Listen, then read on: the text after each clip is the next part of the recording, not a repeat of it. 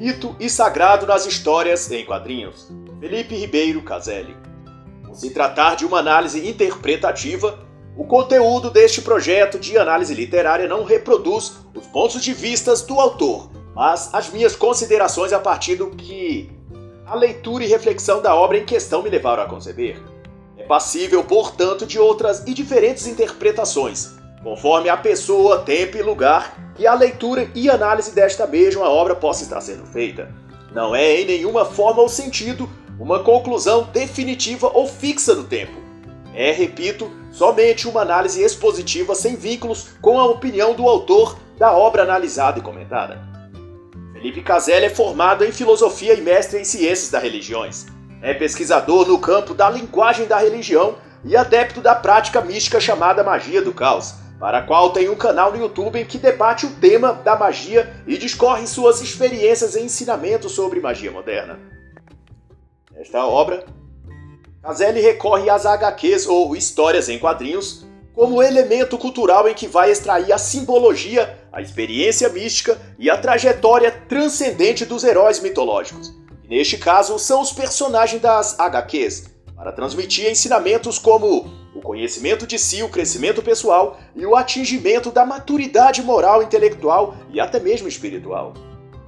Porquanto, para o autor, a relação com o sagrado pode também ser acessível através das HQs, histórias em quadrinhos, sendo que os conteúdos existenciais, outrora manifestados por meio dos mitos e simbolismos, substanciados nas imagens, liturgias e rituais das religiões e culturas antigas, com as devidas proporções, podem também ser percebidas e ou captadas a partir dos heróis em quadrinhos e das histórias que os cercam. para além da ficção e entretenimento, comporta um horizonte do saber humano transcendente e de aspecto místico, no melhor sentido da palavra. Não por menos, o autor e mitólogo Joseph Campbell, que concebeu obras atemporais como O Herói de Mil Faces, A Jornada do Herói e O Poder do Mito, entre outras, foi um dos esteios intelectuais para Felipe Caselli. Ao produzir este material, que primeiro foi sua tese de mestrado e depois adaptado para o formato de livro, ao qual analisaremos agora. Devo antes esclarecer que em toda esta obra, quando aparece no texto expressões como sagrado, transcendente ou mesmo espiritual ou espiritualidade, não é a nenhum sentido religioso ou dogmático que o autor se refere, mas a algo interno ao próprio sujeito. Sentimento pessoal internalizado, algo experienciado pelo próprio indivíduo e que o leva a uma reflexão profunda sobre si, sobre o mundo e sobre a vida e que o motiva por quanto a uma tomada de rumo que ele julga melhor para si. Na perspectiva do autor, a experiência metafísica historicamente está interconectada aos preceitos e pressupostos das religiões em específico. No entanto, o elemento central dessa experiência não é o dogma ou o rito religioso, mas a transformação do indivíduo, logo, a manifestação do transcendente ou do sagrado, por assim dizer, pode ser absorvida pela compreensão do sentido e razão daquele sagrado ou transcendente se manifestar. E isso pode se dar mediante a assimilação dos significados da proposta, da natureza e das mensagens que os símbolos e imagens transformados em mitos comunicam àqueles que a eles se apegam. E conforme vai dizer o autor, do ponto de vista da fenomenologia, é a consciência que significa aquilo que é percebido, isto é, o sentido que se atribui à coisa ou ao fenômeno é o que chamamos e entendemos como essência daquela coisa ou do fenômeno. Isso corresponde a dizer que a essência do que é vivido não está na coisa em si, mas na pessoa que vive a experiência através daquela coisa.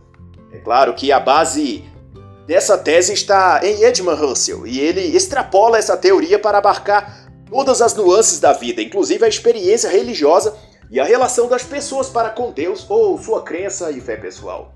Mas resguardando as devidas proporções, é possível considerar que aquele sentimento de reflexão e aprofundamento em questões como o sentido da vida pode talvez ser extraído de fontes míticas antigas ou modernas, isto é, por heróis dos contos épicos da Grécia Antiga, como Aquiles, Jasão, ou dos próprios deuses que a mitologia grega apresentou ao mundo. Hades, Apolo, Ares, Atena, ou portentoso Zeus.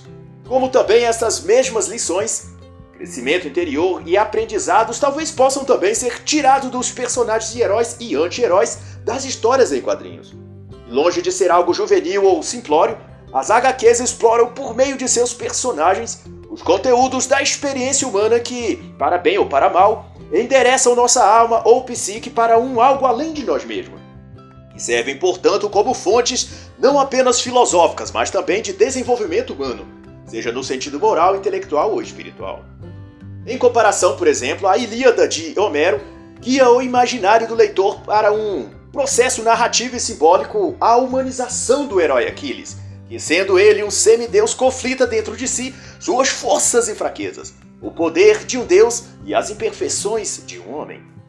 E sua trajetória é sobretudo uma jornada de autodescoberta, onde ele terá de confrontar monstros interiores e inimigos internos, para se vencê-los, elevar-se no sentido moral, pessoal e espiritual.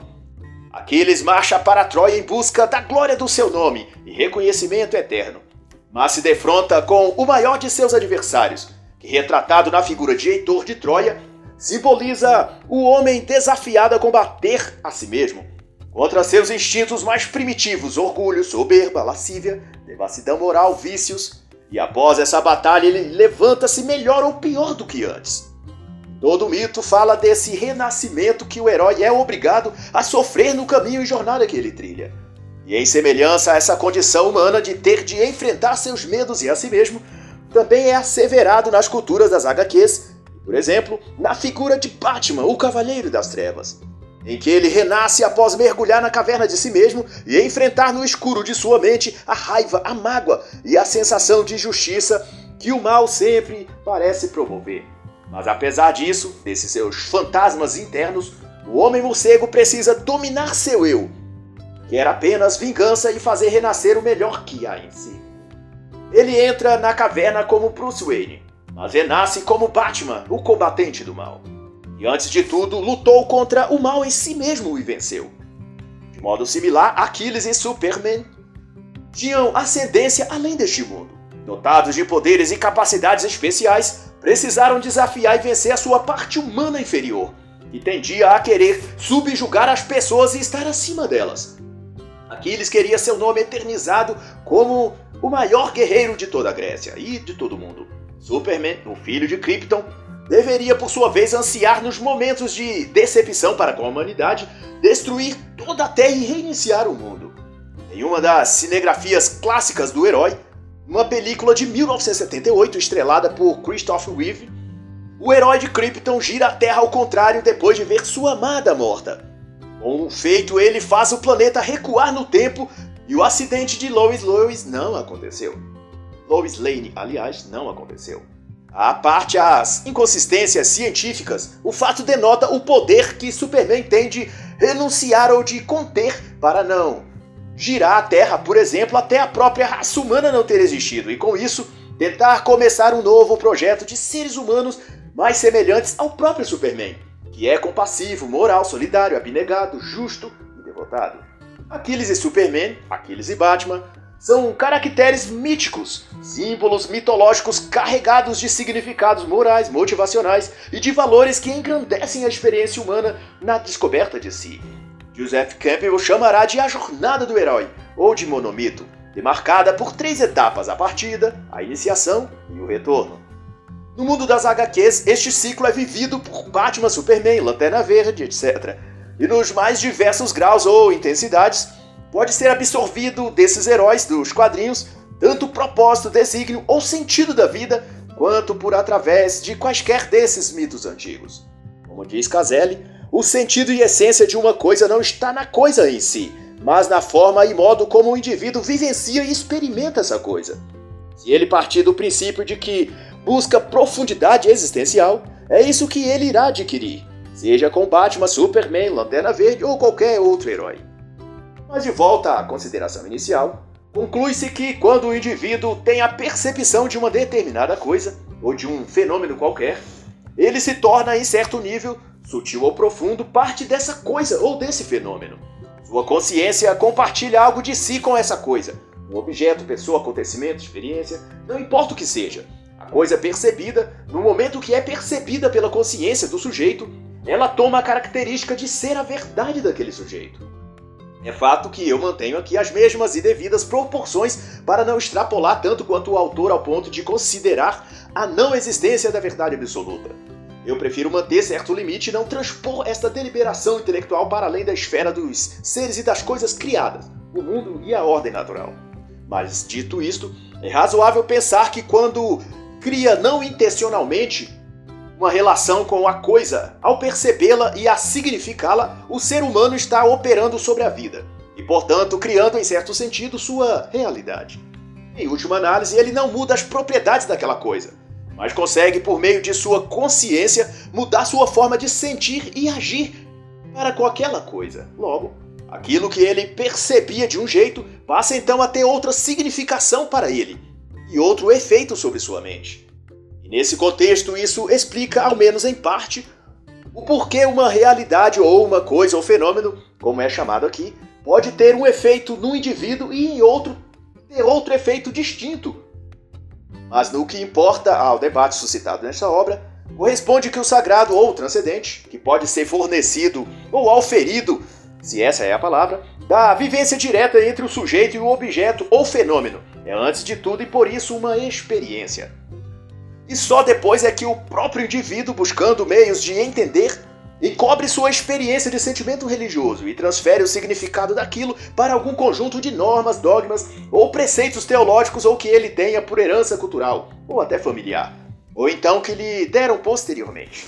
De qualquer maneira, aquilo que lhe foi transmitido pelo mito, pela imagem, sensações, sonhos ou contemplação direta, acaba sendo racionalizada e transportada para as interpretações e significados religiosos até mesmo desse indivíduo.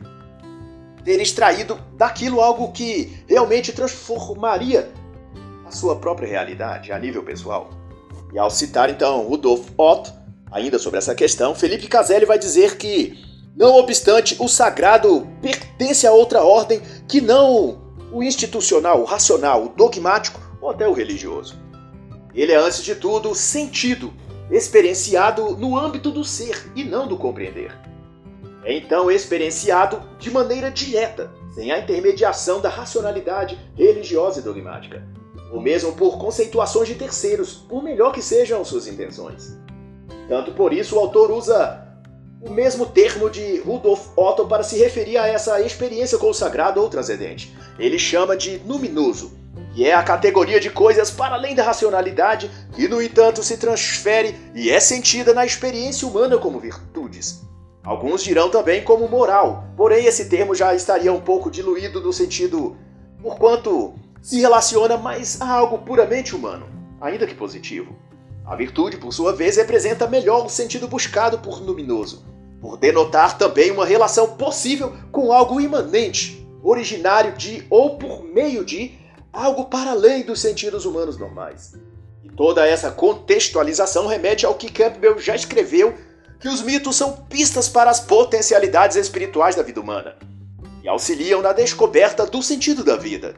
E tanto mais o mito e seus ensinamentos de virtude, honra moral e superação tanto se manifestam numa Ilíada de Homero como no HQ da DC Comics. Em outro capítulo, Felipe Caselli conceitua que o símbolo é um elemento produtor de sentido à existência humana. E aquilo mesmo que se chama realidade desde o ponto de vista humano é condicionado pela compreensão do símbolo.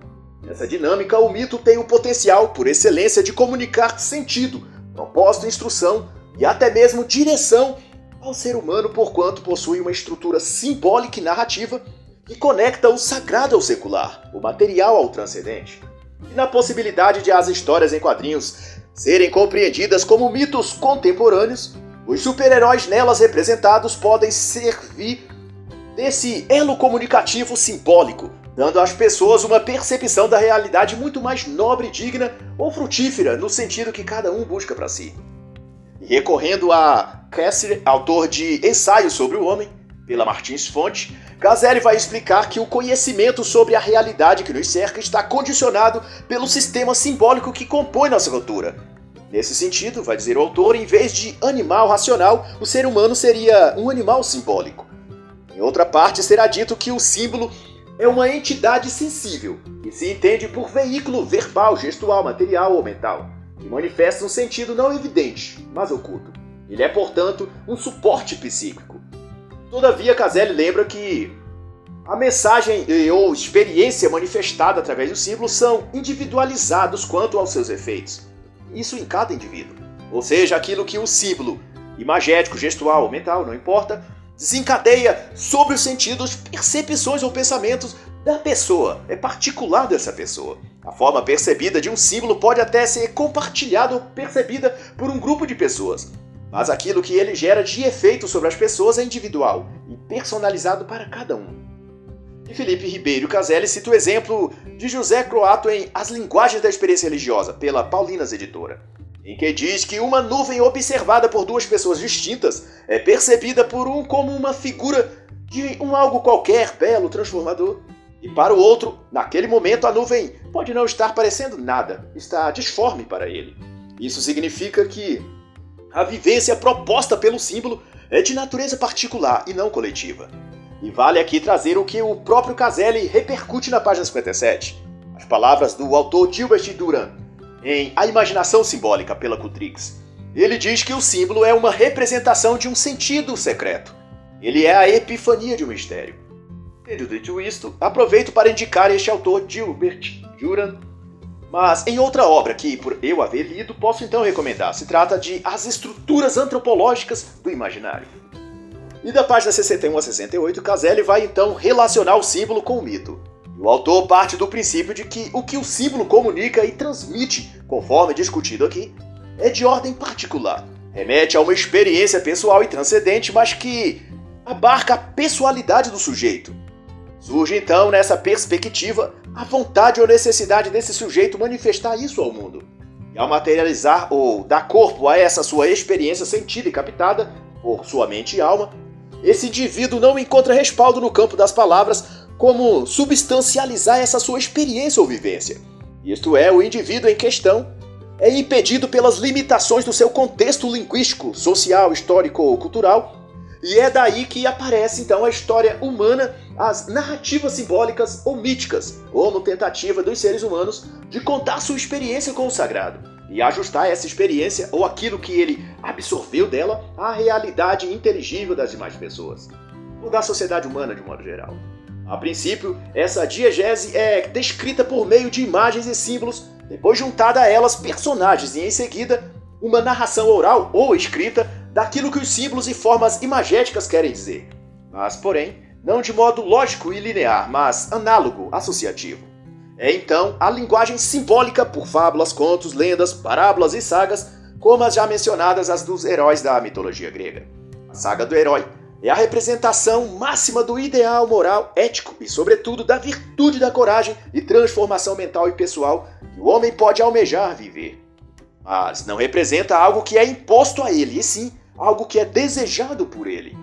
E cabe aqui uma explicação que, por se tratar de ideias transmitidas via imagens, a alegoria também cabe nesse contexto. Contudo, a diferença da alegoria para o mito é que a alegoria, apesar de representada por imagens, pode ser perfeitamente transmitidas também puramente por palavras, por uma racionalização conceitual que escrita ou falada na linguagem comum pode bem substituir as imagens e símbolos expostos na alegoria. Já o mito é o meio de transmitir uma mensagem simbolicamente que, por meio das palavras e uso racional da linguagem, não pode ser. Enquanto a isso, o autor vai expor da seguinte forma: que o mito e o símbolo apontam para significados que estão para além de si mesmos, e cujo sentido não pode ser traduzido por um conceito que o encerre em sua totalidade contexto do símbolo é, portanto, mitológico. E por fim, Caselli destaca a forma de ver o mito de dois grandes autores que, sob muitos aspectos, coadunam-se, que são Gilbert Duran e Giuseppe Campbell. Vai dizer que, para Duran, o mito tem quatro funções, que é a de garantir o equilíbrio, um, vital, que é a relação do ser humano com a morte, dois, o equilíbrio social, que prescruta as relações sociais, 3. O equilíbrio antropológico, que situa o homem em seu lugar no cosmos. E 4. O teofânico, que proporciona a experiência da transcendência do sagrado. Quanto para Campbell, o mito possui também quatro funções: a mística ou metafísica, que viabiliza ao homem a dimensão da transcendência, a cosmológica, que localiza o homem na ordem universal de todas as coisas e o seu lugar na existência. A sociológica, que é a expressão das regras e valores que estruturam as relações entre os povos. E por último, a função psicológica, que é a que conduz o sujeito à construção de sua própria identidade e à superação dos problemas da própria vida humana.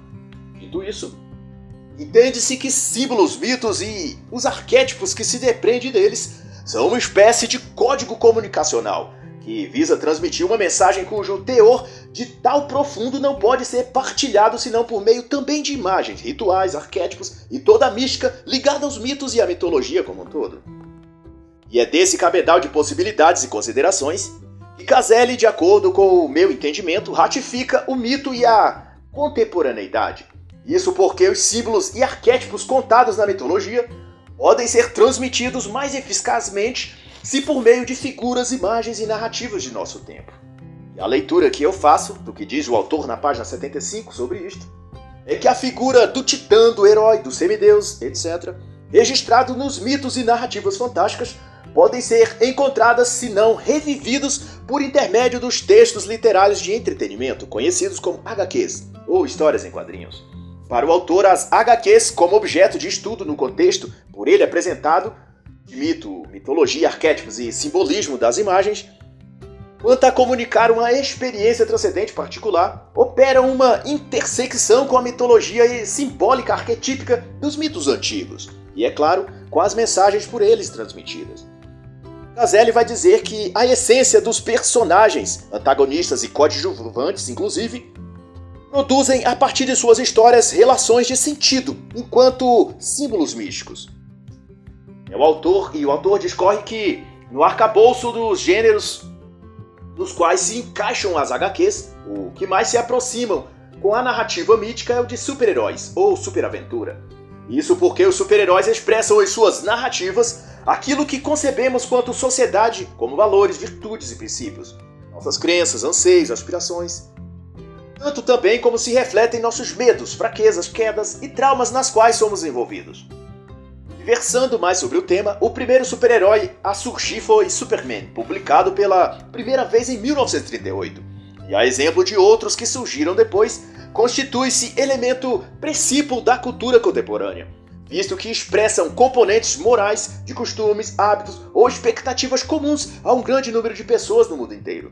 Mas ele cita Danny Feinworth para conceituar que o que torna um personagem um super-herói independe de sua origem ou do seu tipo de superpoder. É um tipo de firmeza de caráter, um sistema de valores positivos e uma disposição de defender estes valores.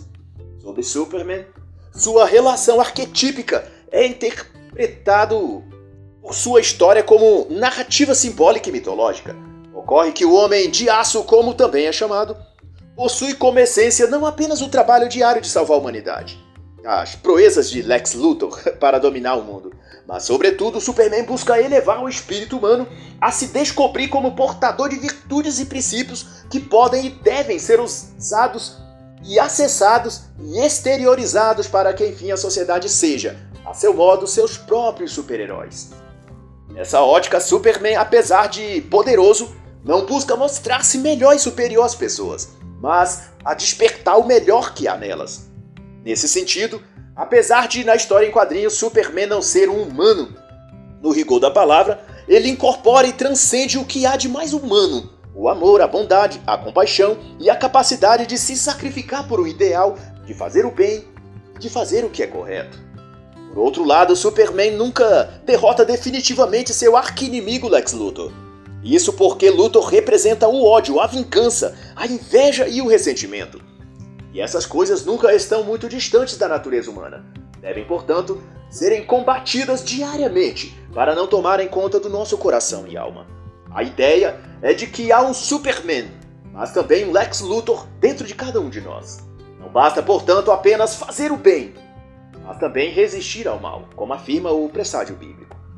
E a história do Batman, no âmbito da narrativa mística, merece destaque inicialmente por sua peculiaridade de que, ao contrário de outros vilões, os inimigos de Batman não são enviados ao presídio quando derrotados, mas ao manicômio, pois são loucos, em vez de apenas criminosos, como Coringa, por exemplo. Toda a história do personagem de seus vilões é sombria e caótica e procura espelhar os estados da mente, as regiões da psique e alma humana que não queremos ou não gostamos de explorar. E ao invés da história limpinha e retilínea, a saga do Homem Morcego é contada por meios de curvas, dos saltos, dos buracos e precipícios, ou na linguagem simbólica, das sombras. Conta-se, por exemplo, e é caso assumido no caso de autores de quadrinhos do Batman como Mackin Morrison, e os temas para compor os personagens foram inspirados, dentre outros, em Jung e Aleister Crowley, este último ocultista, mago e membro de ordens secretas como a Aurora Dourada. Também por isso Batman é introvertido, reflexivo, cheio de nuances que o levam a ser identificado com um adolescente ferido e incomodado com o mundo como ele é, seus preceitos e armadilhas sociais. Ao mesmo tempo que inspira também o jovem a buscar em si o desenvolver de habilidades e conhecimentos que transformam as coisas. Tudo que há de ruim e o incomoda no mundo. Novamente, as injustiças e maldades que há na vida. Tudo isso sendo transformado em soluções para si ou para a humanidade no geral. E é notável que Batman ainda faz mais relação com os seres humanos do que o próprio Superman, sob muitos aspectos, porque Superman, apesar de inspirador, tem a condição de ser um homem especial, de ter dado superpoderes que já o colocam no nível inalcançável por pessoas comuns. Mas Batman, porém, pode ser qualquer um de nós. Ele é apenas alguém que resolveu agir ao invés de só reclamar das coisas erradas que há no mundo.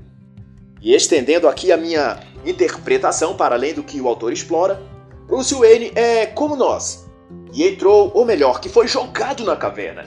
Todos nós somos, um momento ou outro da vida. Mas a diferença é que Wayne saiu da caverna, se ergueu das sombras e por isso se transcendeu em Batman. E se há uma diferença dele para seus arqui-inimigos, Coringa, Pinguim, Arlequina ou o transtornado Charada, é que Batman saiu da caverna e eles lá permaneceram. Cada um desses inimigos de Batman são seres comuns que, indignados e injustiçados pelos reversos da vida, foram lançados na caverna mental da dor, da decepção, da desilusão amorosa ou financeira, da frustração da adolescência, enfim. Tiveram de entrar nas sombras, mas porém esqueceram de, de lá sair. E é nesse ponto que surge também a história do Lanterna Verde, que nesta obra em questão, Felipe Caselli apresenta como apêndice do livro a partir da página 131. Assim como Batman, ainda como Bruce Wayne, o herói dessa HQ, Hal Jordan, é levado à sua caverna pessoal, a mergulhar nas sombras da existência, Tendo presenciado a morte do pai no acidente ainda na infância, é criado sem a figura paterna a quem tanto se identificava. Sem esse esteio, desenvolve uma personalidade dura, temperamental e cheia de crises interiores. E também de problemas familiares. Ele estava vivendo dentro de sua caverna de sombras, mas essa é uma analogia minha e não do autor. Ao crescer, torna-se piloto da Força Aérea, mas perde o emprego devido ao seu temperamento explosivo. Enquanto sua vida descia ladeira abaixo, lockdown, quarentena, isolamento forçado, vacina obrigatória, sei lá, essas coisas que acontecem na vida de qualquer um. Hal Jordan encontra ou é encontrado atraído pela força do anel, com Abinsur, um lanterna verde alienígena que está ferido e prestes a morrer. Abinsur entende que o anel dá vontade a escolher Hal Jordan para ser seu substituto na ordem intergaláctica dos Lanternas Verdes. Mas antes, porém, de se tornar o super-herói Lanterna Verde, Jordan precisa sair do lado escuro de sua alma, onde vivia aprisionado no rancor e na mágoa de ter perdido o pai e depois a mãe acometida de câncer. Ele precisava sair das sombras, e só o poder da vontade poderia arrancá-lo do mundo das trevas e transcendê-lo para a luz. É por isso que na história ele é levado ainda, como Jordan, para outro planeta, um local distante na galáxia chamado Oa, lugar também de treinamento dos Guardiões do Anel. Lanterna Verde, na condição de mito e símbolo arquetípico, transfigura o ser humano saído de sua órbita de dor e de desesperança e levado a outro nível de consciência, onde ele deveria aprender a transformar sua dor e revolta em força de vontade para despertar o poder do anel, que é a consciência, o poder da mente que se desperta e descobre que é pela vontade, pela coragem e pela determinação que a virtude nasce e nos capacita a vencer aquilo que antes julgávamos impossível. A vontade é a força que nos move, é a energia que move o universo. E assim encerra a análise da obra Mito e Sagrado nas Histórias em Quadrinhos, de Felipe Ribeiro Caselli.